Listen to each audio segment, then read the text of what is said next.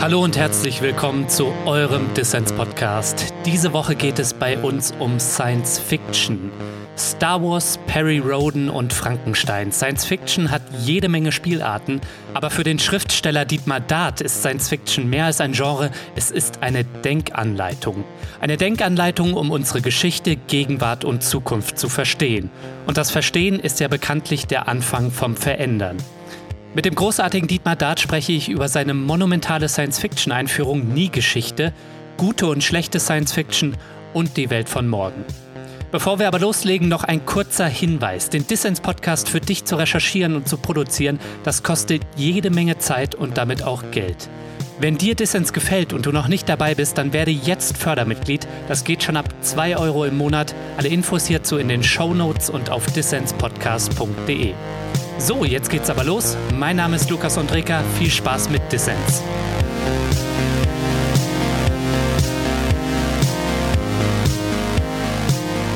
Dietmar, schön, dass du beim Dissens-Podcast dabei bist. Gerne. Wir wollen heute über Science Fiction sprechen. Lass uns zum Warmwerden mit was Einfachem beginnen. Dietmar, wer wärst du lieber? Captain Kirk oder Luke Skywalker? Ich sage immer Captain Janeway, ehrlich gesagt, weil die einfach cooler ist. Also das Problem ist, wenn ich die Art von Held mhm. wollte, die natürlich nötig ist, um Massenpublikum an so komische Sachen wie Science Fiction ranzuführen, weil das ja von Welten handelt, die sie nicht kennen. Ähm, aber wenn ich die Art von Held wollte, die einladend ist für ein Massenpublikum, die gibt's im Western und im Krimi genug. Die gibt's in Piratengeschichten okay. so. Also ich habe nichts gegen die beiden Jungs und äh, wünsche ihnen alles Gute und so. du bist ein bisschen progressiver und willst die Lady. Ja, und zwar nicht nur politisch, sondern einfach, es sind sozusagen andere Geschichten. Okay. Also in den Zeiten, in denen die Piratengeschichten und die Western spielen, war es ja tatsächlich so, dass dass beispielsweise Frauen und viele andere Segmente der Menschheitsbevölkerung einfach nicht aktive Positionen einnehmen konnten und man also auch nicht gespannt sein konnte, was die dann wohl machen, weil es eine andere Art Mensch ist als die, die vorher diese Sachen gemacht haben. Und in der Science Fiction geht das aber ganz einfach und deswegen lasse ich mir lieber sowas erzählen. Sehr schön. Aber dann stelle ich jetzt noch eine unverdächtigere Frage. Was würdest du lieber fliegen, den Millennium Falcon oder die Enterprise? Auf jeden Fall die Enterprise. Der Millennium Falcon ist so, das ist mir so fast so ein rechtsanarchistisches Ding. Irgendwie kriminelle Typen mit äh, sprechendem Hund und so. mit einem Hund. Ja, Entschuldigung, sprechender Hund, was weiß ich, Hundeaffe, Affenhund. Ein Wookie, verdammt nochmal. Du sagst das, aber ich weiß das nicht. Ich glaube das auch gar nicht. Äh, nein, aber die Enterprise ist ja sozusagen ein Projekt, wo tatsächlich individuelle Leute sich herausbilden an anderen Leuten, also in Arbeitsteilung, mhm. also so wie es in der Wirklichkeit auch ist sozusagen. Die Enterprise ist ja die Widerlegung von, es gibt einen Gegensatz zwischen Gemeinschaft und Individuum, wovon ja immer diese Idioten leben, die den Kapitalismus gut finden, dass sie sagen, ja, hier individuelle Freiheit ist besser als Staat. Und auf der Enterprise siehst du ja ganz genau, viel individueller als die Leute auf dieser Brücke kann man gar nicht sein und das deshalb, weil sie ein Team sein müssen und dann ihre unterschiedlichen Stärken halt entdecken, bis hin zu tief in die emotionalen Sachen rein, die bei Spock zum Beispiel fehlen, die aber auf eine Art fehlen, die dann selber wieder sehr emotional ist. Ich meine, es ist doch süß, wie er so teilnimmt an dem Captain Kirk. Alright. Aber ich merke schon, du magst Star Trek lieber als Star Wars. Woran liegt das eigentlich? Nein, das ist übrigens nicht so. Das ist das Coole. Also du hast mich ja nach dem Raumschiff gefragt. Ähm, nein, aber natürlich ist die Fülle an Quatsch und Gutem, die Star Wars bietet, erstmal einladender nicht nur, sondern auch so zum Aufsaugen geiler, als so mhm. diese doch sehr pädagogische, äh, wir haben die Prime Directive und wir wollen nichts falsch machen, dann kommen wir in lauter Gemeinschaftskunde, Ethikunterricht, Fragen mit, äh, darf man das so machen, darf man das so nicht. Fürs Gehirn sicher super, es ist super Gymnastik, aber es ist so ein bisschen wie, was ist geiler, Sudoku oder finde den Hund? Also finde den Wookie von mir aus in so einem Wimmelbild. Na, das Wimmelbild ist natürlich geiler als Sudoku. Star Trek ist ja sehr oft Sudoku, also sehr viele Star Trek-Folgen sind ja so, hier haben wir ein Problem, kann moralisches sein, kann logisches sein, kann politisches sein, kann mhm. wissenschaftliches sein, kann technisches sein. Und jetzt gucken wir mal, wie die das lösen und äh, sozusagen die das Geilfinden davon resultiert ja dann daraus, dass du da halt mitmachst und dich mitinvestierst. Und wie bei einem Krimi sozusagen, wo du rausfinden willst, wer war's, findest du hier halt raus, wie kommen sie da raus. Während bei Star Wars ist es einfach, du wirst geschmissen in so einen Jahrmarkt und wer will nicht lieber in einen Jahrmarkt geschmissen werden, als schon wieder Hausaufgaben? Das ist ein Punkt, ja. Der letzte Star Wars hat es ja gerade in die Kinos geschafft. Ich habe ihn noch gar nicht gesehen. Dietmar, als Science-Fiction-Koryphäe, die du ja bist, kannst du den Streifen empfehlen? Also erstens, es gibt keine Science-Fiction-Koryphäen, weil Science-Fiction... Ah doch, du bist eine, würde ich sagen. Pass auf, Science-Fiction handelt von Zeug, was es nicht gibt und niemand kann Experte sein in was, was es nicht gibt. Ende. das ist immer, wenn die Leute sagen, du bist Filmkritiker, sage ich, nein, ich bin ein Typ, der oft aus dem Kino kommt und dann aufschreibt, wie er es findet. Aber anyway, ich liebe den Scheiß und ich lebe in dem Scheiß und ich lebe von dem Scheiß inzwischen sogar zum Teil. Ähm, also so viel. Wie finde ich ihn, war die Frage, ne? Genau. Ich finde es bewundernswert, wie der J.J. Abrams, der Regisseur, versucht etwas zu machen, was sowieso nicht geht, nämlich die Leute zufriedenstellen, die was erwarten von dem Film. Weil es ist nun mal so, dass seit der George Lucas da mit seiner Lüge angefangen hat, mit, das ist ein kohärentes Ding, das zusammenhängt und neun Teile hat. Ich meine, wer glaubt denn das? Aber dann musst du halt hingehen und sagen, okay, dann gebe ich denen was, die so viel investiert haben. Und gleichzeitig muss es aber noch was sein für Elfjährige oder so. In dem Kino, in dem ich dann beim zweiten Mal gesessen bin, das ist nämlich auch so ein Punkt, wenn du nur als Filmkritiker drin sitzt, machst du dir eh ganz falsche Gedanken, weil zum Beispiel so ein Film musst du gucken, wenn Lärm ist. Ja. Nur dann kannst du überprüfen, ob er überhaupt macht, was er soll. Und ich habe den Eindruck, er macht, was er soll. Und nicht nur macht er das für die Elfjährigen und für die 40-Jährigen und sogar für ein paar 60-Jährige, sondern der Elfjährige, der 40-Jährige und der 60-Jährige in mir drin, die waren auch alle einverstanden damit.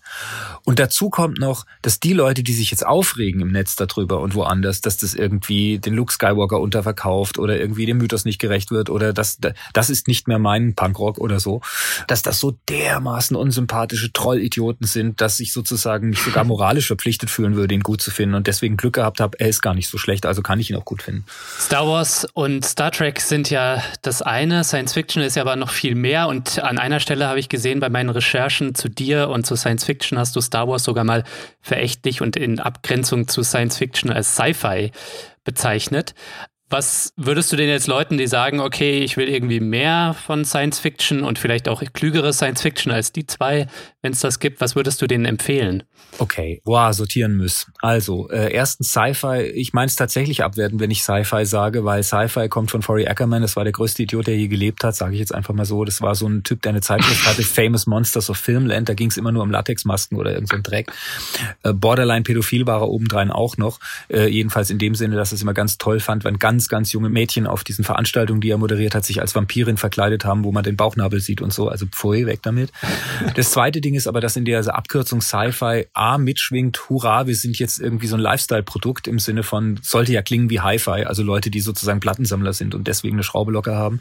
War in den 60er, 70ern tatsächlich so ein bisschen Mode, dass man Comics, Science Fiction und andere Sachen, die zunächst mal Nerdvergnügen gewesen waren, so in die große Öffentlichkeit pusht mit solchen Werbekampagnen. Zum Beispiel stand auf Marvel Comics damals eine Zeit lang Marvel Pop Art Productions. Das hat der Stan Lee sich ausgedacht, der viele gute Ideen hatte, aber halt auch furchtbare. Und das heißt, das ist ein bisschen wie Reinhard Götz reagiert hat, als die Leute gesagt haben, wir nennen es elektroakustische Musik und nicht mehr Techno. Und er dann irgendwie vollkommen zu Recht sich und dem anderen die Haare ausgerissen hat und dazu geschrien, es heißt aber Techno, es heißt aber Techno.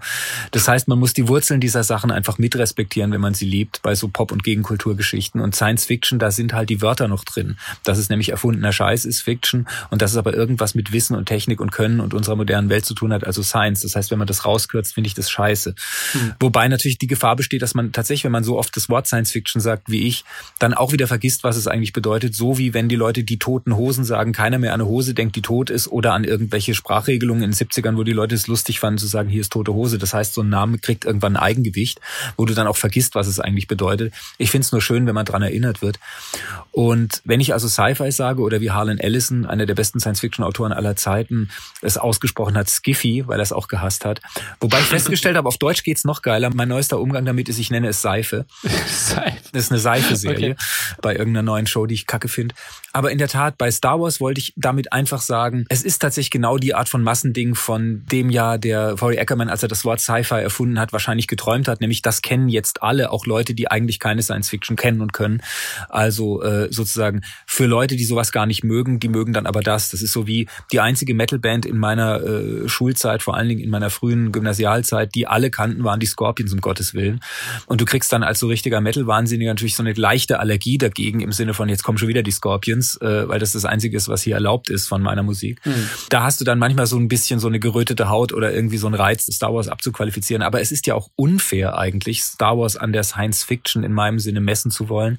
Insofern, dass er eher Science Fantasy ist, was es auch immer schon gab. Das heißt, es ist so eine Kreuzung aus Fantasy-Geschichten, wo man dann vielleicht nachher noch sagen kann, was die auszeichnet oder was daran besonders ist. Und tatsächlich normaler Science Fiction oder klassischer Science Fiction, wie sie so in den 20ern entstanden ist. Und darum ging es mir an der Stelle dieser Abgrenzung. Mhm. Daran wollte ich dich erinnern. Jetzt musst du mir aber noch sagen, was du den Leuten jetzt empfehlen kannst, wenn sie genau, sich dann genau, der genau, genau. Hochkultur in Anführungszeichen. Ich würde erstens nie sagen hoch und unten, weil das ist auch wieder sowas, das versteht vielleicht ein Wookie. Und bei Affen und Hunden ist es ja tatsächlich so, dass das Leittier von oben runter bellt. Daher kommt übrigens dieses hoch und unten. Also wenn man sagt, die, die herrschende Klasse sind sind die, die da oben. Ich wollte dich ein bisschen foppen. Ich bin mir natürlich bewusst, dass du nicht einer von den Intellektuellen bist. Genau. Nee, ich, ich würde einfach sagen, es gibt Science Fiction, die aufwendiger zu machen und aufwendiger zu genießen ist als andere. Mhm. Und ich finde es vollkommen legitim, wenn man sagt, heute Abend habe ich so viel Scheiße hinter mir, ich möchte was, was nicht aufwendig zu konsumieren ist, mal mir reintun. Das ist mhm. nicht nur erlaubt, sondern notwendig in dieser Kackgesellschaft, wo wir alle irgendwie vernutzt werden. Aber wenn du die Nerven hast, ist es natürlich schön, diese sogenannte Funktionslust zu erleben. Oh, mein Verstand wird gefordert, gefördert, es prickelt und ich habe was gelernt und ich habe was Neues mitgekriegt und so. Und wenn du das willst, und das ist die gute Nachricht, endlich komme ich zu einer guten Nachricht, hätte man früher immer sagen müssen, na, da musst du Bücher lesen. Also Science Fiction, die bisschen schwieriger ist, die bisschen mehr fordert, die ein bisschen ja anstrengender auch im guten Sinne ist, wie ein guter Workout. Da musst du ein Buch in die Hand nehmen, da kannst du nichts gucken. Das stimmt hm. nicht mehr. Deswegen nicht mehr, weil es billiger zu machen geworden ist durch diese scheiß Computer. Also das heißt, wenn du eine erfundene Welt hast, musst du es im Kino ja suggerieren. Dann sieht es halt irgendwie nach irgendwas aus. Und das ist teuer dann, wenn du eine teure Technik dafür brauchst. Wenn du so eine Stadt Metropolis irgendwie als Kulissenstadt bauen musst oder so und nicht im Rechner ja. produzieren kannst. Oder Odyssey 2001, das war auch schon noch ziemlich teuer. Teures Zeug. Und das heißt, selbst ein Radikaler wie äh, Kubrick, der 2001 Odyssey im Weltraum gedreht hat, muss sich dann überlegen, okay, da müssen jetzt viele Leute reingehen, sonst rechnet sich das nicht, weil wir einen Haufen Geld ausgegeben haben für den Film. Mhm. Und wenn viele Leute reingehen, gehen müssen, dann gibt es halt immer diese mit der Krawatte, die irgendwie den Business regeln. Da bei so Filmproduktionen, das ist ja leider nichts, was einer im Kämmerlein irgendwie hinschreibt und dann kannst du es drucken und dann ist es fertig, sondern da sind halt irgendwie Unsummen beteiligt. Und wo Unsummen beteiligt sind, darf irgendein Schwachkopf von der Bank mitreden oder sonst irgendeine Krawatte, die von Beruf solche Wörter wie Equity die ganze Zeit kauft. ähm, und das sind dann Leute, die sagen, dann muss es für die Dummen sein, weil die ja immer sagen, der Zuschauer oder die Zuschauerin oder das Publikum, die sind dumm. Woher sie das wissen, habe ich bis heute nicht rausgekriegt. Ich habe aber rausgekriegt in den verschiedenen Firmen, wo ich bis jetzt gearbeitet gearbeitet habe, von irgendwelchen Zeitschriften bis zu Verlagen, dass in dem Moment, wo der Verlag oder die Firma oder das kulturproduzierende Dingsbums davon ausgeht, dass die Leute, für die es seine Produkte herstellt, blöder sind als die Leute, die da arbeiten, sie immer und völlig verdienterweise irgendwann pleite machen und auf die Fresse fallen. Aber pst, Geheimnis, das sagst du denen besser nicht. Jedenfalls ist es so, du kannst heute zu einem Bankarsch gehen und sagen, gib mir mal wenig Geld für einen Science-Fiction-Film. Gucken wahrscheinlich nicht viele an, weil es ein bisschen komplizierter, macht aber nichts, so teuer ist er nicht, denn ich mache diese ganzen Effekte und diesen ganzen Scheiß im Computer und da ist es nicht so teuer wie früher. Und das hat uns Independent, Indie Science Fiction Film, das war früher ein totaler Widerspruch. Ja, klar. Und inzwischen gibt es aber so Sachen wie zum Beispiel uh, Another Earth, das ist von dieser Brit Marling, ein Film, wo einfach plötzlich eine zweite Erde äh, am Himmel zu erkennen ist, die dann immer näher kommt und dann müssen wir unser Verhältnis dazu klären. Das ist verwoben mit einer Privatgeschichte. Oder Prospect, mhm. das ist ein ganz toller Film, wo ein Mädchen mit ihrem Vater auf so einem Planeten, ja, ich würde sagen, strandet, wo irgendwie ein, eine Art äh, Ernte von äh, seltenen, naturrohstoffartigen, pflanzenartigen Dingen irgendwie möglich ist und dann geht der Vater drauf und dann muss sie sich zusammenraufen mit irgendeinem Verbrecherastronauten. Und dann hm. kriegen wir einen Einblick in so eine super hochtechnisierte Gesellschaft, wo die Distanzen ganz anderes sind, wo es viel länger dauert, um in eine Stadt zu kommen, als jetzt auf der Erde mit unseren Transportmitteln. Und dadurch verändert sich das Soziale. Das liegt aber an der Technik, das liegt aber an diesen Welten, das liegt also an Sachen, die nur in der Science Fiction möglich sind zu erzählen. Und das alles mhm. war gar nicht teuer und ist ein so scheiße geiler Film. Prospect, der heißt Prospect, der Film heißt Prospect. Sehr gut. Geht euch diesen Film Prospect leihen. So. Und so Geschichten. Oder eine Serie, The Expanse zum Beispiel. Was wirklich mehr als ordentliche Space Opera ist im Sinne von, die machen sich echt Gedanken darüber, was hieße denn das, das ganze Sonnensystem zu kolonisieren und eine Gesellschaft, die sozusagen so technisiert ist, was für Klassen gibt's da. Kann ich auch sehr empfehlen, The Expanse. Einfach super geil. Und ich glaube, mit dem Anspruch, mit dem die ihre Drehbücher schreiben und vor allen Dingen mit dem Anspruch, auf eine Buchserie zuzugreifen, die äh, da ja die Vorlage ist, das hättest du früher nicht machen können. Ja. Harlan Ellison, von dem ich vorhin geredet habe, der hat eine Science-Fiction-Serie entworfen, ich glaube in den 70er, 80ern, die sollte heißen The Starlost. Da ging es um einen Generationen Personenraumschiff, das also sozusagen sehr lange braucht, bis es da angekommen ist, wo es hin will, auf einem Siedlungsort für Menschen. Und dann wollte er halt die Geschichte erzählen, die zu dem Zeitpunkt in der Literatur schon längst Standard war, aber interessante Situationen auch ermöglicht. Was ist denn, wenn die Leute das vergessen? Also warum sie überhaupt unterwegs sind und weil es halt so lange ist und irgendwie so, ne? Und dann bilden sich da Dinge raus, Aberglauben, sonst was. Und dann hat er denen erklärt, naja, dazu muss das Raumschiff so und so groß sein, damit es verschiedene Gesellschaften gibt, die wir dann irgendwie miteinander konfrontieren können durch Liebesgeschichten und anderen Scheiß. Und dann sagt er ihnen, wie groß das Ding sein muss. Und dann sagen die, ja, wir haben es durchgerechnet, wenn wir das malen mit Matte Paintings und so weiter, mit der Technik, die es damals gibt, das schaffen wir nicht. Lass es doch viel kleiner machen. Und dann sagt Alison, das geht aber nicht für meine Geschichte. Und dann sagen sie, ach, das merkt doch keiner. Und bei ach, das merkt doch keiner, kriegt halt ein Science-Fiction-Autor, der sagt, es geht ja genau darum, dass die Leute hier Dinge wissen müssen und dann damit irgendwie leben müssen. Also das ist der Punkt mit der Science, dass es sozusagen mhm. nicht egal ist, die Wahrheit über diese Welt rauszufinden oder nicht. Da kriegt der natürlich die Krätze. Und dann wurde das alles ganz furchtbar, das Projekt ist schrecklich und Allison hat sich ja. 35 Mal davon distanziert und es gibt irgendwie paar Folgen, die man, glaube ich, irgendwie kriegt. Ich habe auch zwei davon mal gesehen. Das ist gar nicht so schlecht, wie die Leute tun, die äh, so unglücklich waren. Aber heute würde man das halt einfach so produziert kriegen. Und es wäre wahrscheinlich ja. noch ein Hit auf HBO oder Netflix oder wie der ganze Dreck ja. heißt. Und das heißt, du musst heute nicht mal mehr ein Buch in die Hand nehmen, wenn du die Science Fiction lesen willst, von der ich jeden Tag irgendwie denke, boah, wie aufregend, dass es das alles gibt. Was für ein Buch würdest du denn empfehlen? Es ist so, äh, ich gehe hin und schreibe da diese tausend Seiten Nie-Geschichte über wie Science Fiction funktioniert und was das alles ist. Und dann versuche ich mir so ein Ikea-Regal zu bauen, wo das alles reinpasst und so. Aber äh, am schönsten ist ja immer, neulich hat im Nachruf auf den Literaturkritiker äh, Harold Bloom jemand gesagt, die guten Leute bei Literaturkritik oder bei äh, Rezensionen über Kultur oder über Filme oder Platten oder so, haben einerseits ein System, weil dadurch haben sie eine Wertungsmöglichkeit und können sagen, ist aus dem und dem Grund geil, sind aber andererseits so vernünftig, dass sie noch geiler dann die Sachen finden, die ihnen begegnen, die plötzlich nicht mehr ins System passen und ein bisschen weitergehen und so weiter. Und mein Schönes hm. ist, seit dieses äh, Büchlein da fertig geworden ist mit seinen tausend Seiten, begegnen mir dauernd Bücher, wo ich denke, scheiße, das hätte ich noch reinnehmen sollen, weil das ist ja wieder ganz anders und noch viel besser. Und da nenne ich dir jetzt mal zwei. Aber mach's kurz, mach's kurz, kurz und knackig. Okay, das ah. eine heißt Game Changer und ist von einer Kanadierin, die sich L.X. Beckett nennt, wie der Samuel Beckett von Warten auf Godot. Und das ist deswegen mhm. geil, weil dieses ewige, es muss eine Utopie oder eine Dystopie sein, also eine schlechte oder schöne Zukunft, da aufgebrochen wird zu, ob die gut oder schlecht ist, hängt davon ab, wie du es liest und was du selber vom Leben willst und so weiter.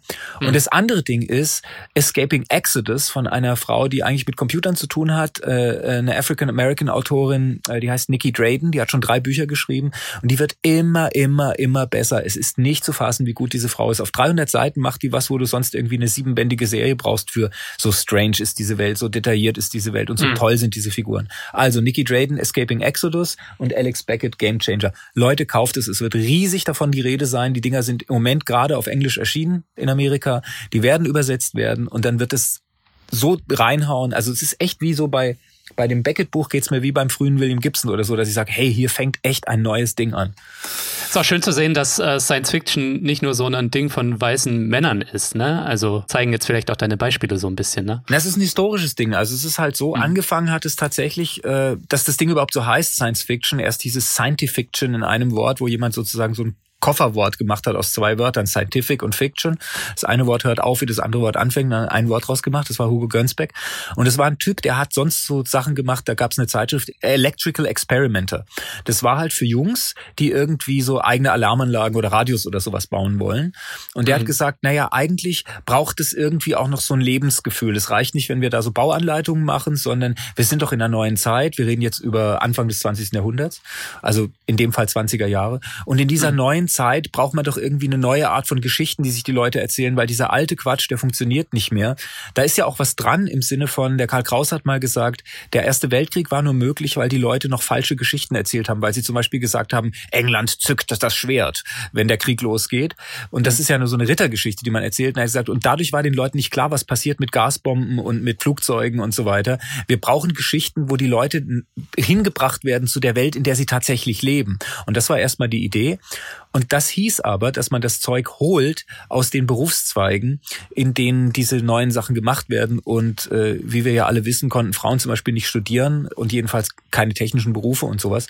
Und das heißt halt, der Pool der Leute, bei denen man sich bedient hat um diese Sachen zu erfinden am Anfang, waren in der Tat ausschließlich solche Leute, die so nach mhm. diesem äh, Kleidergrößenprinzip äh, weißmännlich heterosexuell und am besten sogar noch irgendwie zwischen Pubertät und beginnendem Mannesalter, also älter als 30 waren die am Anfang auch nicht, die das gemacht haben. Und das heißt, es war ein sehr kleiner Ausschnitt, nämlich genau die Vollidioten, die im Moment das Internet voll kacken auf Twitter. Ja, mein Gefühl ist ja auch so, dass Science Fiction immer so in Wellen kommt und zumindest äh, in Wellen populär ist. Und du hast jetzt vielleicht schon eine Welle beschrieben. Und wir hatten uns vorhin über Stanley Kubricks Odyssey 2001 unterhalten kurz. Und das war ja auch so eine Hochzeit weil wir hatten das Space Race zwischen der Sowjetunion und den USA und ähm, Kubrick und andere Zeitgenossen haben, glaube ich, zu dem Zeitpunkt wirklich gedacht, okay, wir sind 2001 dann irgendwie viel weiter im Weltall noch. Ne? Und jetzt gerade erleben wir wieder vielleicht so ein bisschen auf Netflix, auf den anderen Streaming-Plattformen, im Kino und in der Literatur eine kleine Hochzeit von Science Fiction. Was steckt denn deiner Ansicht nach hinter diesem neuen Boom? Also ich bin immer super vorsichtig, wenn man sagt, es gibt einen Grund für irgendwas, was sich so als Welle mhm. durch die Gesellschaft bewegt. Also so Emil Durkheim-mäßig, Selbstmorde nehmen immer zu, äh, drei Monate nachdem die Börse abstürzt oder so. Und dann halt auch so in Region. Naja, ist ja was dran, weil sozusagen auch der Selbstmord von jemand, der einen ganz schäbigen Trottelberuf hat für einen Euro, hängt ja ein bisschen davon ab, weil das ja immer runterfällt dann der Reichtum sozusagen. Also wenn mhm. irgendwie die reichen Leute mehr Geld haben, dann fahren sie auch mehr in Urlaub und dann ist auch für den Kellner gut oder so eine Scheiße. Wobei die Frage ist, ob der Kellner überhaupt Kellner bleiben will, aber egal. Äh, ich würde aber so sagen, eine Sache, die mir tatsächlich aufgefallen ist, ist das eine ist, wenn die Arbeitswelt modernisiert werden soll, Boom Science Fiction. Robotik, KI und so weiter jetzt gegenwärtig. Genau, also wir haben ja dieses Geschwätz über Arbeitswelt 4.0 und so. Hm. Und das war aber eben auch so eine bestimmte Phase in der Industrialisierung 2.0 oder so, also jedenfalls nicht ja. die allererste, nämlich diese Geschichten in den 20ern, da ist es passiert, dann hast du die Dampfmaschinenzeit, da ist auch vieles passiert, da ist eine Frühform der Science Fiction entstanden, die Scientific Romance heißt. Also damit hat es schon was zu tun. Im konkreten Fall aber würde mich noch mehr interessieren die Frage, warum ist die Science Fiction im Moment so gut? Also nicht, warum gibt es so viel davon? Das, glaube ich, kann man beantworten mit dem, was du gesagt hast und mit dem, was ich angedeutet habe, dass es halt irgendwie was zu tun hat mit dem Leben der Leute. Aber ich glaube, so gut ist sie, weil die Science Fiction, die jetzt gemacht wird, von Leuten gemacht wird und wie meine beiden Buchbeispiele ja zeigen, eben nicht nur von denselben Typen, die man so als Nerds da irgendwie hintut, die aufgewachsen sind mit einer Science Fiction, die als erste Science Fiction in der Geschichte dieses Genres sich geöffnet hat für anderes Zeug als so Ingenieursfantasien und technische Spekulationen, nämlich für gesellschaftliches. Und das war eben in den 60er und 70er Jahren. Das heißt, wenn du dir vorstellst, wer sind die Regisseurinnen heute, wer sind die Autorinnen heute, dann sind es Leute, die sind so um die 30, 40 mhm. und das heißt, die haben entweder selbst noch live erlebt oder dann im Secondhand-Buchladen die Sachen gefunden, die New Wave genannt wurden in der Science Fiction. Das sind, sagen wir mal, von 65 bis 75. Und es war die Idee, dass da Leute gesagt haben, also erstens sind es immer dieselben Stimmen. Das sind immer so Leute, die Chemie studiert haben oder irgendwie äh, Aeronautik kennen oder so. Das wollen wir nicht mehr, weil wir, die Leserinnen und Leser, sind auch breiter aufgestellt, sind auch diverser, sind auch verschiedener. Ja. Wir wollen auch zu Wort kommen. Das zweite ist, es gibt noch mehr Wissenschaften und Techniken als nur nur sozusagen die Hard Sciences, die man in Gleichungen packen kann, die Physik, die Chemie und sowas. Es gibt Sozialwissenschaften, es gibt Soziologie, es gibt Geschichte und all diese Dinge. Mhm. Und als drittes, es gibt mehr literarische Formen als dieses und dann und dann und dann erzählen, das so aus dem 19. Jahrhundert die frühe Science Fiction einfach übernommen hat. Also die hat so ein Standard des Erzählens wie im bürgerlich-realistischen Roman halt übernommen, ne? so Charles Dickens oder ähm, was gibt's da noch, weiß ich nicht, Tolstoi und so, ne? die großen 600 mhm. Seiten Schwarten, die halt sagen, es fängt irgendwie an mit dem kleinen kleinen Jungen und endet mit dem erwachsenen Mann und bla. Und da gab es dann so feste Regeln. Und inzwischen war aber ja viel passiert in der Literatur, ne? die ganze Moderne und Experimente und Wahnsinn und äh, Leute, die plötzlich irgendwie vom Film beeinflusst waren und gesagt haben, man muss das viel schneller schneiden, da muss mehr Tempo rein in die Bücher und so. Und das war auch alles verpennt worden. Und das heißt, die Leute haben gesagt, erstens neue Stimmen, zweitens mehr Wissenschaften und Techniken, die nicht drin sind in diesem engen Katalog, der heute würde man sagen äh, STEM, ne? so also die die hm. so diese diese äh, Hard Sciences, wie es immer heißt. Und drittens mehr literarische Formen. Und das führte zu einer Explosion. Du hattest also plötzlich einen Gay African American Autor aus New York namens Samuel Delaney, der äh, als wissenschaftliche Grundlage für einen Science Fiction Roman die Linguistik nimmt und sagt, hey, in dieser Space Opera Geschichte gibt es eine Waffe, das ist eine Sprache. Da wird eine Sprache designt, die einen Krieg entscheiden soll. Mhm. Das heißt, heißt, du hast all diese Sachen auf einmal. Du hast irgendwie einen Schwulen, einen Schwarzen, äh, eine neue Wissenschaft und dann ist es literarisch noch irgendwie ganz anders geschrieben als das, was der Opa noch gelesen hat. So. Und dieses Zeug, das entstand halt alles zu der Zeit, wo die Kinder waren, die jetzt den Scheiß machen. Und das führt dazu, dass selbst die Hollywood-Produktionen cleverer sind, abwechslungsreicher sind, merkwürdiger sind, mhm. kitzliger sind, einfach geiler sind. So. Und ich glaube, dass mir das auch deswegen alles so gut gefällt, weil ich auch in diesem Alter bin. Ja. Dietmar, was mich noch interessieren würde, ist, in welchem Verhältnis stehen denn für dich eigentlich Politik und Science Fiction? Ich meine, du bist ein politischer Mensch und Politik ist ja in gewisser Weise auch ein Kampf um Möglichkeiten oder einen Möglichkeitsraum. Äh, sieht man vielleicht an Fridays for Future gegenwärtig. Und darum geht's ja auch in der Science Fiction, um mögliche Welten, um Zukunftsvisionen. Also hat Science Fiction für dich auch eine explizit politische Dimension oder sollte sie es sogar haben? Wie ist da so dein Verhältnis? Ich glaube, es geht gar nicht anders. Also ich würde zögern zu sagen, ähm, Es gibt ja so eine Vorstellung, Science Fiction ist automatisch progressiv, weil geht ja um morgen. das Morgen kann auch scheiße sein. Also nicht unbedingt rot-bunt, ne, sondern eben halt anders. Genau, es gibt ja diesen Spruch zu sagen, nur Arschlöcher sagen früher, war alles besser. Aber äh, ich bringe dann als Gegenargument immer, wenn die Leute sagen, ach, das sagen doch alle alten Fürze, dass es früher besser war, das stimmt doch sowieso nicht, sage ich, naja, weißt du, wenn du 1936 in Berlin sagst, vor zehn Jahren war es besser in Berlin, hast du verdammt recht und der Grund heißt Hitler. Guter Punkt, ja. ja. Gibt's halt schon. Und insofern würde ich dir da A zustimmen.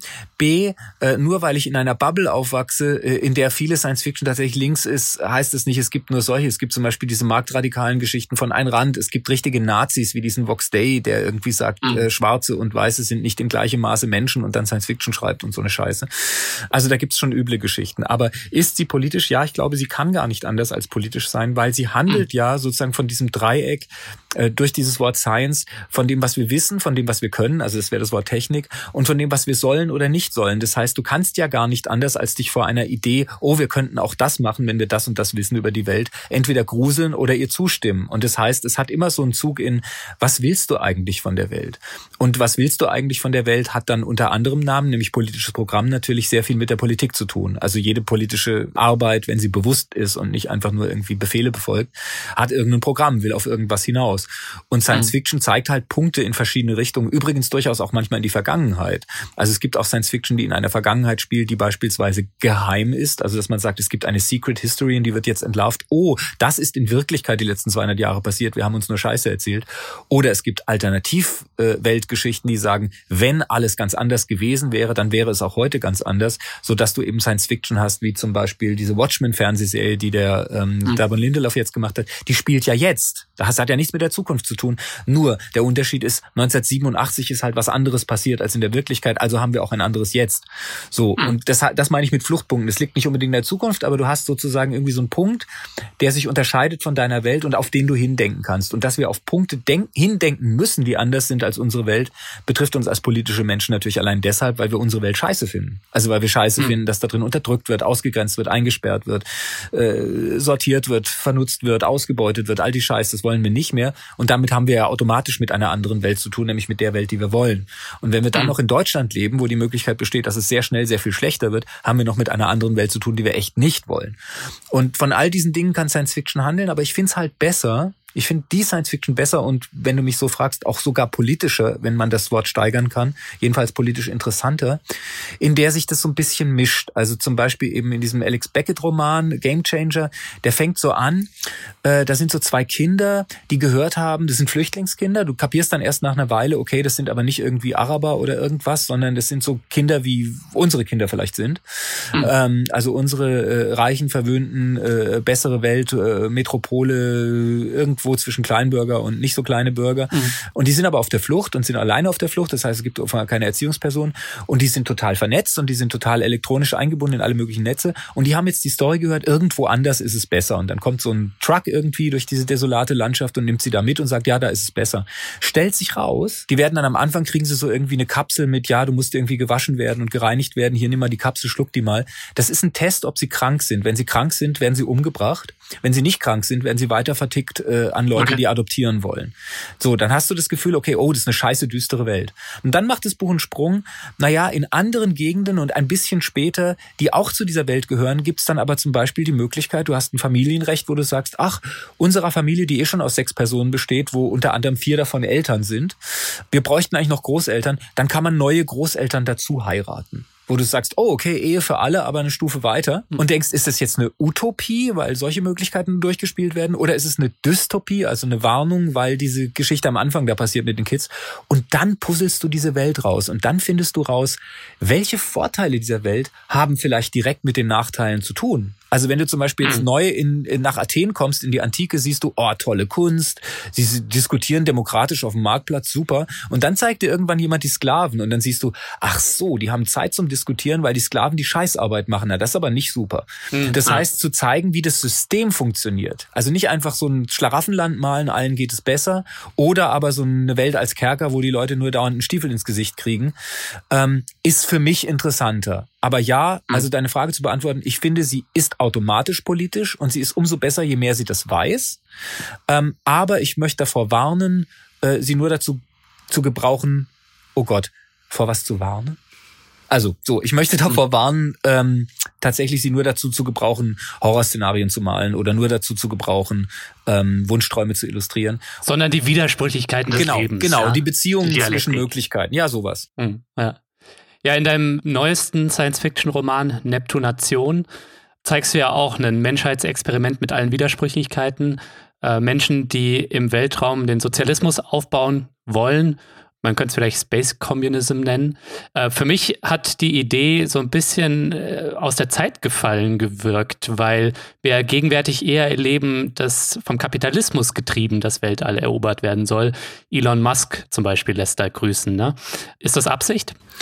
Ja, mir ging es halt in dem Buch tatsächlich darum, dass es einen Fehler gibt bei der Auseinandersetzung mit Geschichte in den letzten 200, 300 Jahren. Und das ist der Fehler zu glauben, es wird immer mehr so und so und irgendwas mhm. anderes verschwindet und wird überschrieben. Die große Erfahrung für den Westen seit 2001 ist, wir haben echt gedacht, es wird mehr Technik, es wird mehr Luxus, es wird mehr Pop, es wird mehr Markt. Und was total verschwindet, sind so Sachen wie Religion, die sind aus der Steinzeit. Und auf mhm. einmal kommt die Religion wieder. Und zwar bis zu dem mhm. Punkt, dass hier irgendwelche Drecksnazis sagen, wenn du den und den Glauben hast, nämlich zum Beispiel muslimischen, gehörst du nicht zu unserer Gesellschaft, bla bla bla. Mhm. Wo du gesagt hättest, also noch in meiner Jugend war das so, ach naja, die Leute verschwinden alle aus den Kirchen, dann hörst du von Leuten, die kommen aus der Türkei, da sind sie noch Muslime, aber in Deutschland werden sie immer lockerer damit und irgendwann sind sie es mhm. gar nicht mehr so richtig, so wie wir nicht mehr richtig Christen sind und so. Ah, das wird es wahrscheinlich irgendwann gar nicht mehr geben. Stellt mhm. sich raus, Albträume von früher können sehr lebendig werden, wenn irgendwas ihre Wiedererstarken einfach begünstigt. So, also das Menü ist sozusagen erweitert worden, aber es wird nichts überschrieben oder ausgetilgt.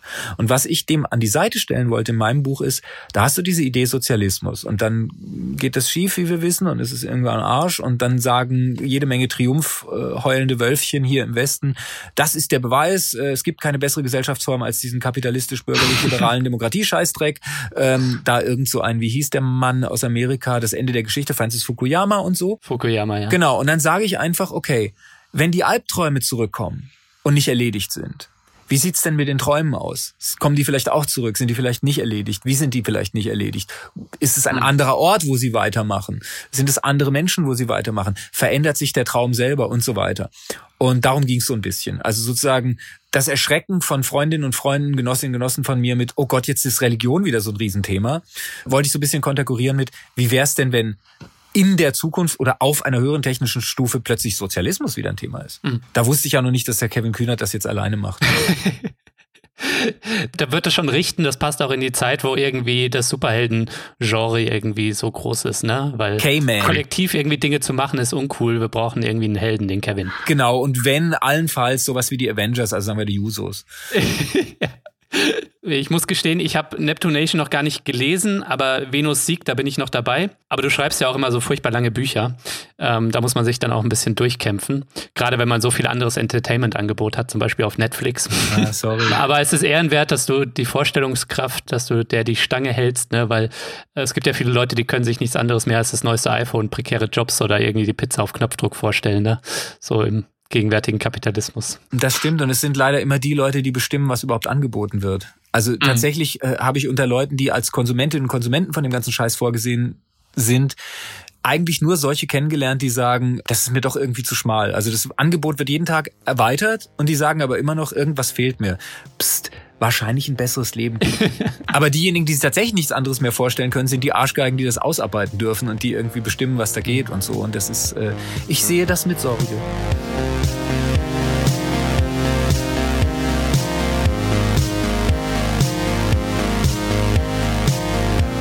Wusstest du eigentlich, Dissens hat mehr als 300 Fördermitglieder, die diesem Podcast eine Perspektive geben. Aber wir brauchen noch mehr Unterstützung, um weiterhin gute Ideen für alle da draußen senden zu können. Mach also mit bei Dissens. Als Fördermitglied nimmst du unter anderem automatisch an Verlosungen teil. Zu dieser Folge verlosen wir Dietmar Darts Science-Fiction-Einführung, Nie-Geschichte, monumentale 1000 Seiten. Wenn du den Schinken gewinnen willst, dann mach jetzt mit. Alle Infos zum Buch gibt es natürlich auch in den Show Notes. Übrigens in den Shownotes findest du auch einen Link zur Abstimmung für den Publikumspreis des Deutschen Podcastpreises. Wenn du möchtest, dass Dissens da steil geht, dann geh jetzt auf die Website und drop einen Like für diesen Podcast.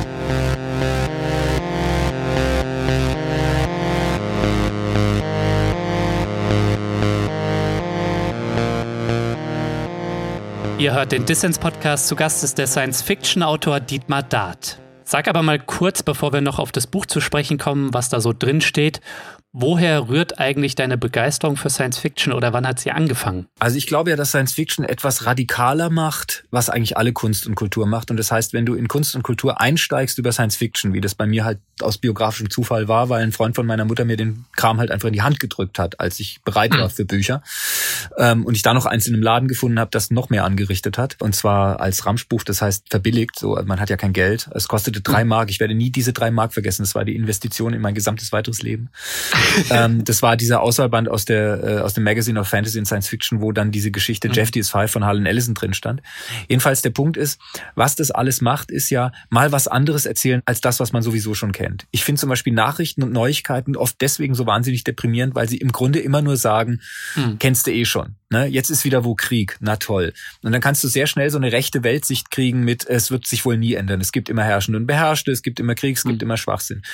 Und die Vorstellung, es gibt noch was anderes, dafür ist die Kunst insofern zuständig, als sich Leute dafür zurückziehen. Also es ist ja eigentlich komisch, wenn du ein Buch schreibst, gehst du weg von den anderen Leuten. Das kannst du ja nicht in der Gruppe sozusagen, oder jedenfalls, wenn es versucht wird, wird es ein Chaos. Ziehst dich zurück, um mit anderen Leuten zu reden. Strange. Normalerweise gehst du auf eine Party, um mit Leuten zu reden oder in die Kneipe. Und das heißt, da ist so eine Linie zwischen deinem normalen Alltag und dem. Und das ist, glaube ich, notwendig, wenn du was Neues ausprobieren willst, dass du sozusagen mal kurz aus diesem Kontext rausgehst. Und die Science Fiction geht einfach besonders radikal daraus, indem sie sagt, du weißt noch nicht mal, ob die Welt, von der ich gerade erzähle, die ist, die du kennst, sondern wahrscheinlich ist es eine andere. Aber wie sie genau funktioniert, dazu musst du dich auf diese Geschichte konzentrieren. Und zwar sowohl, wenn du sie schreibst, wie wenn du sie liest.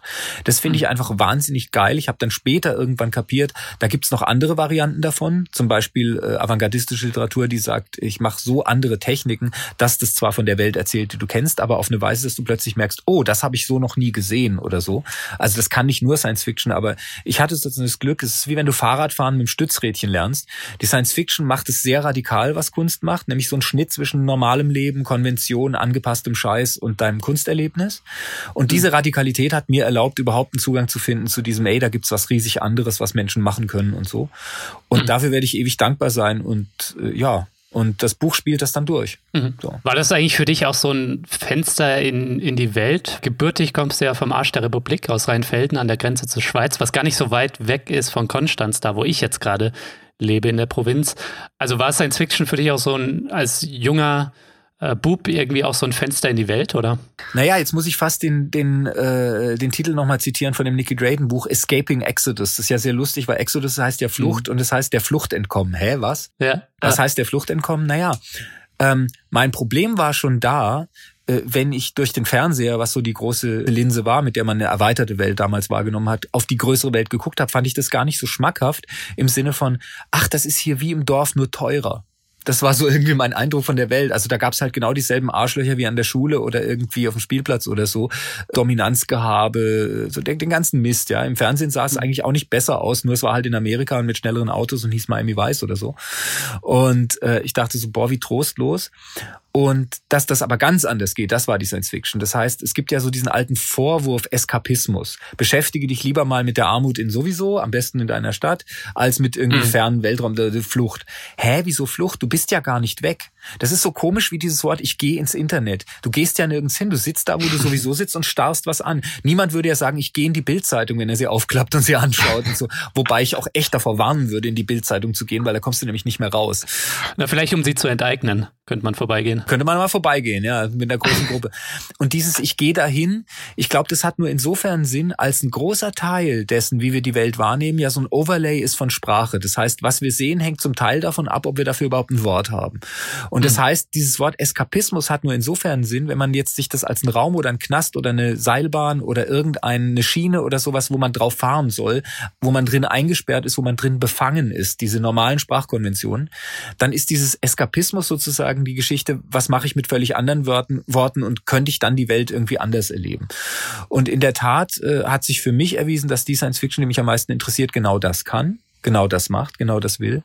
Und insofern war es schon eine Flucht, aber ich finde es sehr verdächtig, wenn Leute negativ von Flucht sprechen, äh, nicht nur seit 2015, sondern äh, der Normalfall zu sagen, ach du willst ja fliehen, ist ein Vorwurf an jemand, der immerhin schon mal begriffen hat, er ist im Knast. Mhm. Also wo willst du denn sonst fliehen? Du willst fliehen, wenn du eingesperrt bist. Und das heißt, ich habe die Erfahrung gemacht, dass der Vorwurf, das ist Eskapismus oder das ist Fluch, meistens von Leuten kommt, die in irgendeiner Form sich geil finden äh, in dieser Position Knastwärter.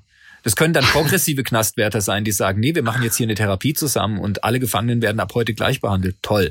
Aber die wollen immer noch so diese Edelposition, dass sie irgendwie sortieren dürfen, was hier geht und was hier nicht geht. Das sind meistens so Lehrerinnen und Lehrergestalten, die irgendwie mit dem Zeigefinger irgendwie, hm, bin ich nicht so fan. Warst du schon noch nicht in der Schule oder wie? Hast du dann immer die, äh, die Literatur, die Pflichtlektüre verweigert? Überhaupt nicht. Ich habe tatsächlich mein großes Lebensvorbild im Sinne von hassen und bekämpfen, solange es nur geht, äh, in Gestalt eines Französischlehrers damals erlebt. Ich äh, darf gerade irgendwie für Göttingen werde ich so eine Poetikvorlesung halten in zwei Wochen und habe gedacht, was sind eigentlich die Regeln für Schriftstellerei? Ich habe gesagt, ich kenne keine Regeln für Schriftsteller. Ich kenne nur eine Regel, die die Anti-Regel ist, die die Regel ist, gegen die man leben muss. Ich habe keine Vorschriften, was du sollst, aber ich habe eine Vorschrift, was wirklich das aller, aller, allerletzte ist.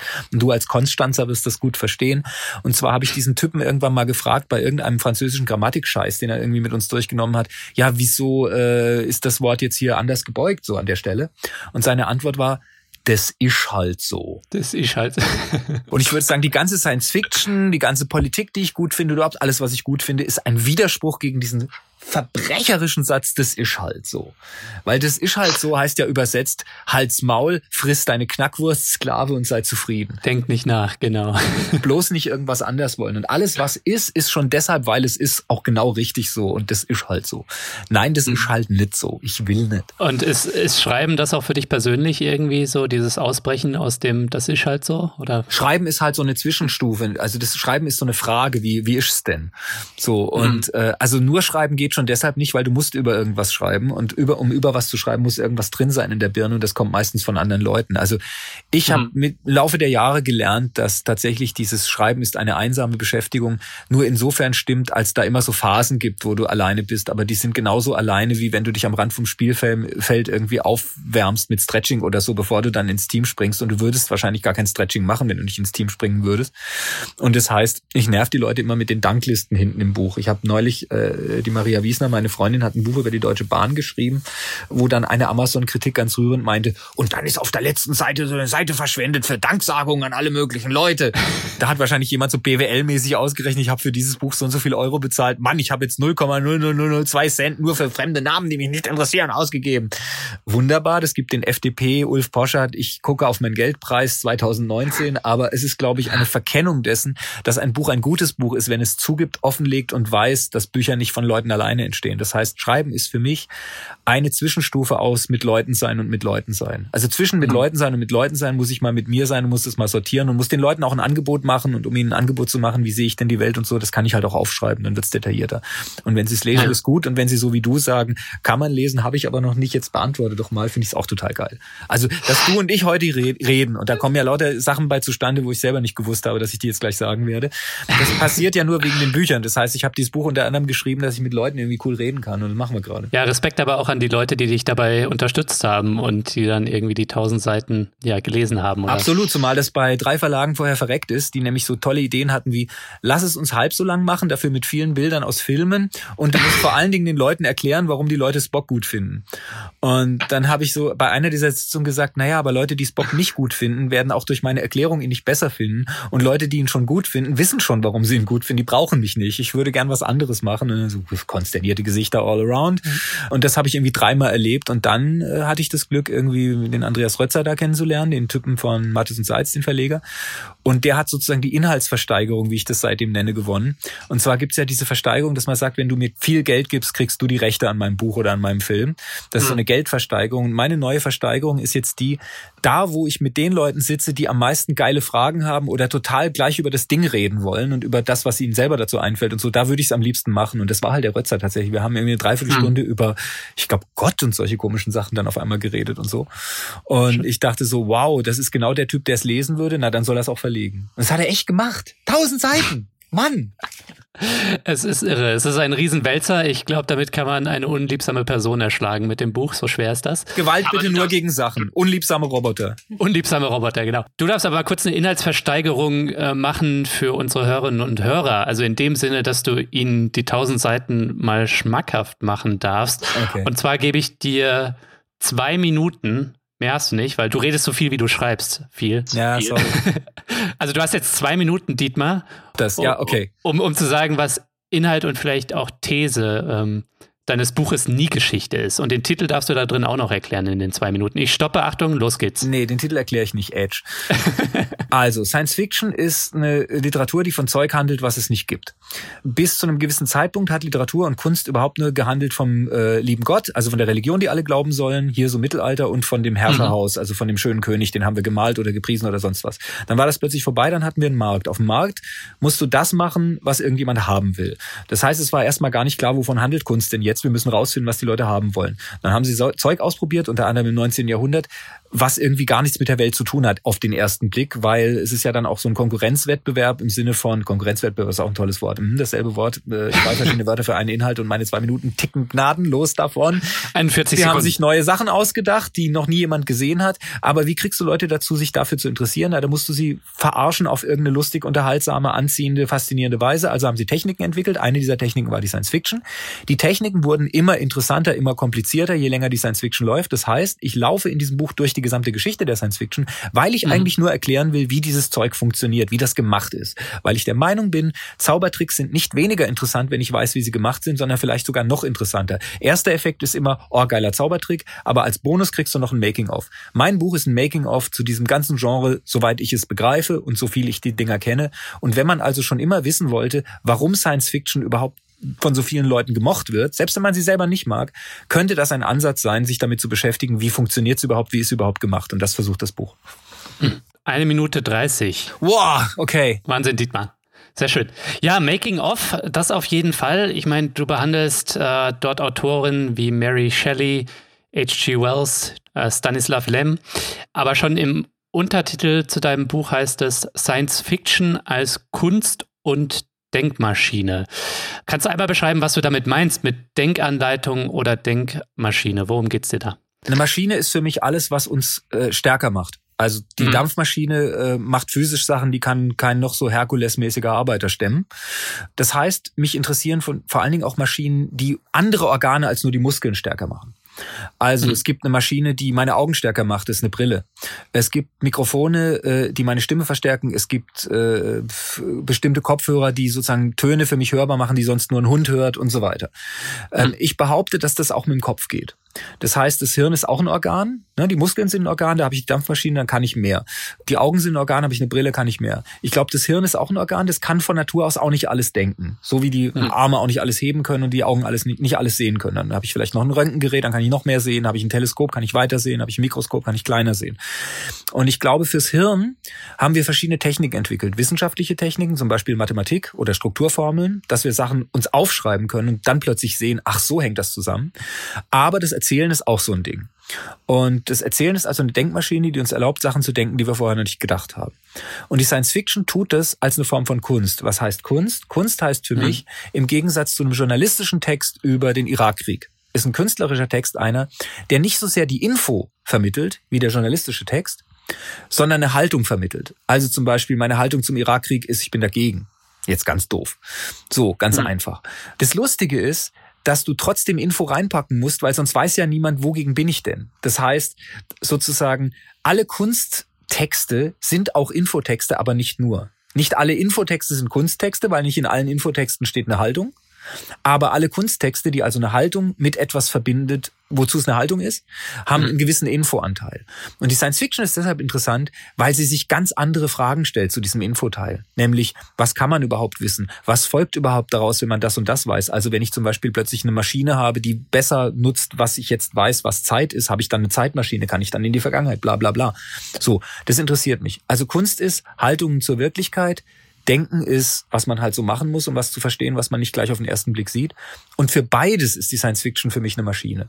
Und wie die funktioniert, again, das ist das Buch. Vielleicht kannst du noch mal kurz uns Laien erklären, wann ist sie eigentlich entstanden, die Science Fiction? Also was ist ihr Ursprung Wer ist vielleicht Vater oder Mutter dieses Genres? Also äh, das ist natürlich so eine Endlosdebatte, ähnlich wie bei Comics und so, weil tatsächlich das meiste, was es in der modernen Welt so an Kunst und Popkultur und sowas gibt, gab es natürlich irgendwie schon immer. Also Leute haben sich zum Beispiel gefragt, Popsongs, wie verhält sich das denn zu Volksliedern? Weil das haben auch immer mhm. alle gesungen und nicht nur irgendwie der Künstler. Und dann gibt's bei Comics eben die Sache, na, sind nicht schon die Hieroglyphen irgendwie Comics und so. Das heißt, es gibt also eine Diskussion, ob die Science Fiction nicht anfängt mit den ersten Geschichten, die überhaupt erzählt wurden, weil da gab's ja auch schon Apparate und irgendwelche komischen Sachen. Ich würde so sagen, für mich fängt die Science Fiction an, parallel zur Fantasy, wo ich sage, die Fantasy fängt dann an, wenn Leute über Zauberer reden, die gar nicht mehr glauben, dass es das gibt.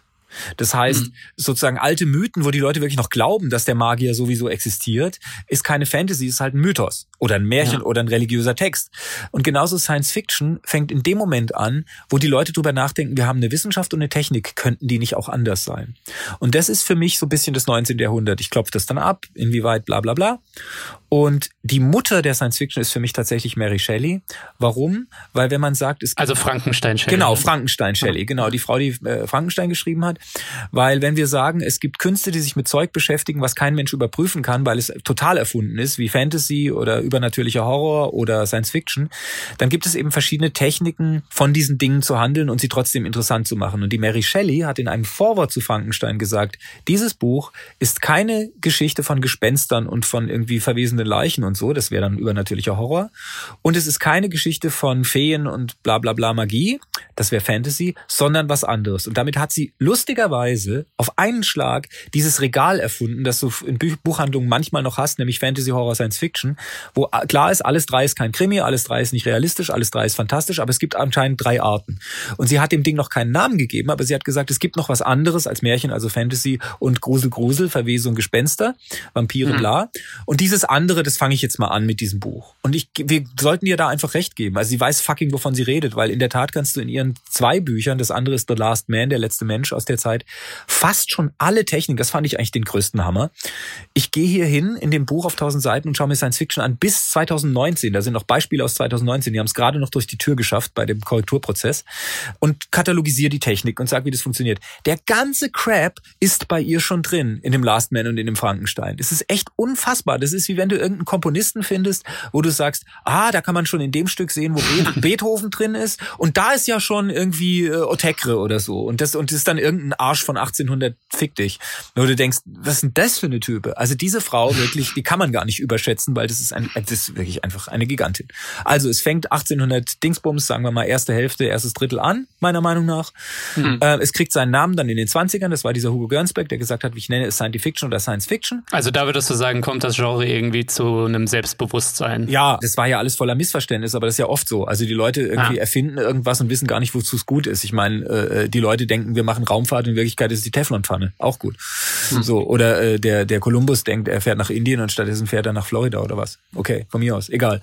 Und ja, so war das. Also die Shelley hat es erfunden, meiner Meinung nach, und der Gernsback hat es getauft. Und die 60er Jahre haben es dann ready gemacht dafür, dass es jetzt so wahnsinnig geil ist. Hm. Ey, ich habe gerade gemerkt, ich habe das in einem Satz gesagt. Das war mein Buch. Tausend Seiten. Shit. Und die Shelley ist vielleicht sogar eine, eine, ziemlich gute Prophetin, denn ihr Frankenstein ist ja mit das, was wir jetzt vielleicht heute Transhumanismus nennen und der Arbeit an der Augmentation des menschlichen Körpers bis hin zur Unsterblichkeit irgendwie ziemlich aktuell auch wieder. Oh mein großer Gott, du hast recht. Weißt du, ich habe nur wieder drauf geguckt, wie macht sie es und was sind es für Techniken und sag, ach, formal ist die schon soweit. Jetzt sind die Stoffe und Inhalte auch noch soweit. Ich bin, ich lieg am Boden. Was machst du denn? das war vielleicht die beste Vorhersage der Science Fiction. Was war denn vielleicht der größte Irrtum? Ich würde sagen, der größte Irrtum war, dass die Zukunft eine ist, in der die Leute keine Science Fiction kennen. Also in der Tat haben, okay. haben diese ganzen 40er Jahre Science-Fiction-Leute, die das goldene Zeitalter, also wo die so die, die, das, die Techniken wirklich so auf den Stand gebracht werden, wie man ihn heute eigentlich noch hat, haben immer so geredet davon, wie das dann ist im Jahr 2000. Und in Wirklichkeit ist es ja so, bei uns mischt sich ja total, was die Science-Fiction erzählt hat, mit dem, was wirklich passiert. So ein Elon Musk, der redet der Hälfte der Zeit BWL-Zeug und die andere Hälfte redet der Science-Fiction. So. Mhm. Und ich finde es interessant, dass die Science-Fiction so lange nicht drüber nachgedacht hat, was denn mit der Science-Fiction passiert in der Zukunft. So, bei William Gibson geht's dann langsam los. Der hat so eine Story, The Gernsback Continuum, wo er sich das erste Mal damit irgendwie beschäftigt. Das ist in den 80ern irgendwann. Ähm, und das finde ich super interessant, dass sie da so eine blinde Stelle haben. Aber vielleicht hat das zu tun damit, im Horror war es ja auch ganz lange so, dass diese Leute immer in die Kacke reingelaufen sind, weil sie noch nie einen Horrorfilm gesehen haben.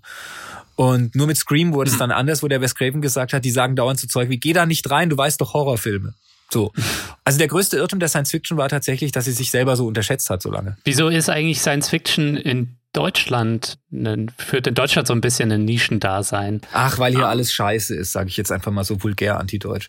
ähm, Naja, der konkrete Grund ist, glaube ich, der, dass man nach 45 so gedacht hat, hier riesige Visionen und die ganze Menschheit muss irgendwie, ne? Also das war ja schon mhm. äh, sozusagen ein bisschen Science-Fictionhaft, wenn auch auf finstere Art, was die Hitlers da gemacht haben mit ihrem, äh, wir haben jetzt ein Rassenbahnsystem und danach wird die ganze Gesellschaft organisiert und pipapo. Und ich glaube, der Gedanke war, wir müssen wieder vorher ansetzen. Und vorher war es doch so, dass die verantwortungsvolle Literatur sich mit den Nöten der Weber beschäftigt hat in Schlesien oder so. Ähm, und das heißt, heißt, so richtige Literatur, die dann auch gesellschaftlich eine gute Funktion hat und die Leuten nicht irgendwie das Hirn fiebrig macht, ist eine, die so über äußere oder innere Zustände äh, schreibt. Also eine Literatur, die entweder sagt, äh, mein Gott, die Arbeitslosigkeit und die Randgruppen, oder die andererseits sagt, Mensch, was geht alles in meinem Kopf vor? Das ist dann so die Peter Handke Nummer mit irgendwie äh, mein Bewusstsein und das ist alles so interessant für die Abiturienten, die auch so sind wie ich, egal. und das war lange Zeit einfach die richtige Literatur. Und in dem hm. Maße, in dem wir sozusagen einfach ein Internet haben und einen internationalen Austausch und so, Woanders war es ja tatsächlich nie so schlimm, dass das nicht Bestandteil der Literatur war. Äh, und das sieht man ja daran, dass eben all diese internationalen Größen heute von irgendwie David Mitchell, Margaret Atwood, Michelle Ulbeck, ich nenne jetzt bewusst Leute, die eine Meise haben und Leute, die cool sind, dass die alle irgendwie mit so Elementen arbeiten, so Science-Fiction-Elementen. Wobei ich eben das Gefühl habe, dass in den letzten, sagen wir mal, 20 Jahren das in Deutschland auch langsam ankommt. Also wenn der liebe Christian Kracht noch drei so Bücher schreibt, wie Ich werde hier sein im Sonnenschein und im Regen, dann ist die deutsche Literaturwelt vielleicht endlich bereit, Anja Kümmel zu lesen und zu kapieren. Mhm. Schreib, Christian, schreib!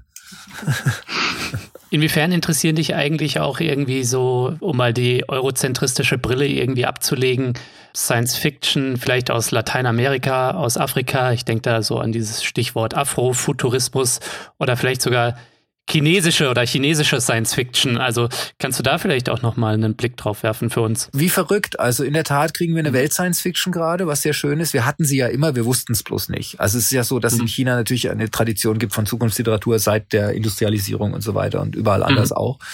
Ich habe eine Autorin, äh, Benjamin Sridhar Kao, spricht man das wohl angeblich aus. Ich weiß nicht, ob das stimmt. Eine Thailänderin, äh, die eine ganz, ganz große Rolle spielt in dem Buch, weil sie äh, zu den Leuten gehört, die die avanciertesten Techniken benutzt, äh, literarisch in der der Science Fiction gleichzeitig eben über das Verhältnis von Nicht-Europa, Nicht-Zentren, nicht-imperialistische Staaten, Nicht-Amerika und die nicht vorgesehenen Dinge, äh, die wir nicht wissen wollen, über unsere Gegenden, wo wir herkommen, schreibt. Es gibt in der Tat super interessante chinesische Sachen. Also zum Beispiel fand ich super gut die Siliziuminsel von diesem Qifan Chen, die gerade erschienen ist, wo mhm. du dieses Umweltding mal aus chinesischer Sicht, wo, also es spielt auf so einer Insel, wo unser ganzer Elektroschrott verarbeitet wird und die Leute unter unfassbaren Bedingungen da irgendwie mal lochen müssen. Äh, und wo er dann so drüber schreibt, was das eigentlich ist mit diesem, äh, wir bringen überall Öko hin. Weißt du, so die Westentwicklungshelfer, die jetzt überall Öko mhm. hinbringen. Und ob das nicht so was ähnliches ist, wie wo sie überall Menschenrechte hingebracht haben mit den Militärstiefeln Stiefeln irgendwie. Und mhm. äh, das heißt, so eine andere Sicht auf diese sogenannte globalisierte Welt, also die, die halt einfach in den So kommt von einer noch viel intensiveren kapitalistischen Ausbeutung, die ist in der Tat aus anderen Ländern inzwischen zu haben. Und nicht nur aus anderen Ländern, sondern eben tatsächlich aus anderen Köpfen in den Ländern, in denen schon immer Science Fiction geschrieben wurde. Und der Afrofuturismus ist nochmal ein eigenes, riesiges, riesiges Gebiet, das in meinem Buch tatsächlich nur ein bisschen gestreift wird, unter anderem durch eine der ersten großen aus diesem Bereich, nämlich Octavia Estelle Butler, die überhaupt mhm. zu den den besten Science-Fiction-Autoren auch dieser New Wave-Zeit, von der ich immer rede, äh, gehört. Das heißt, es entwickeln sich da neue Traditionen, die äh, sozusagen wie in so einem Rankengebilde das mehr und mehr durchwuchern. Und wahrscheinlich wird man das irgendwann, wenn wir Glück haben, gar nicht mehr trennen im Sinne von, das ist so die normale Science-Fiction von den Jungs und das sind die, irgendwie diese exotischen neuen Sachen, sondern es wird halt zu einer Ranke zusammenwachsen. Was ist eigentlich mit deinem eigenen Werk? Das würde mich zum Abschluss noch interessieren. Äh, kommt von dir noch Science Fiction oder wirst du dich auch noch mal an einem anderen Genre abarbeiten? Ich folge halt immer dem Stoff, dem Thema und der Form. Und das sind drei Sachen, die mhm. sich sowieso schon dauernd widersprechen. Und das heißt, es zieht mich dann irgendwo hin. Also meistens ist für mich ein Buch eine, äh, ein Versuch, eine Frage zu beantworten, die ich habe, aus meinem wirklichen Leben, aus, mein, aus meinem politischen Getue äh, aus meinem Arbeitsleben und so. Und wie wir alle wissen, wenn man Fragen beantwortet, die nicht einfachste Rechenaufgabenfragen sind, sondern so irgendwie menschliche, soziale, dann entstehen natürlich neue Fragen. Und das mhm. heißt, äh, mir geht das Zeug erstmal nicht aus, glaube ich. Es ist wahrscheinlicher, dass ich aufhöre, wenn ich nicht mehr kann, als wenn ich nicht mehr will. Zum Abschluss darfst du mir noch die Frage beantworten, wie sieht Deutschland 2100 aus? Fürchterlich, aber besser als jetzt. Dietmar, vielen Dank fürs Gespräch. Danke dir, super.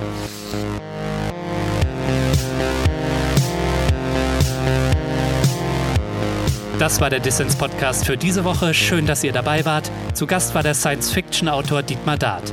Wenn du noch mehr kluge Leute hören willst, dann werde doch jetzt Fördermitglied und unterstütze Dissens. Als Fördermitglied gibt es auch diese Woche wieder ein Buch zu gewinnen und zwar verlosen wir Dietmar Darts monumentale Science-Fiction-Einführung Nie Geschichte. Alle Infos zum Buch gibt's natürlich in den Show Notes. Übrigens in den Show Notes findest du auch einen Link zur Abstimmung für den Publikumspreis des Deutschen Podcastpreises. Wenn du möchtest, dass Dissens da steil geht, dann geh jetzt auf die Website und drop einen Like für diesen Podcast. Ihr wollt mehr von Dissens, dann abonniert doch diesen Podcast auf iTunes, Spotify oder der Podcast-App eurer Wahl. Ich freue mich natürlich auch über Kommentare und Anregungen. Danke fürs Zuhören und bis nächste Woche.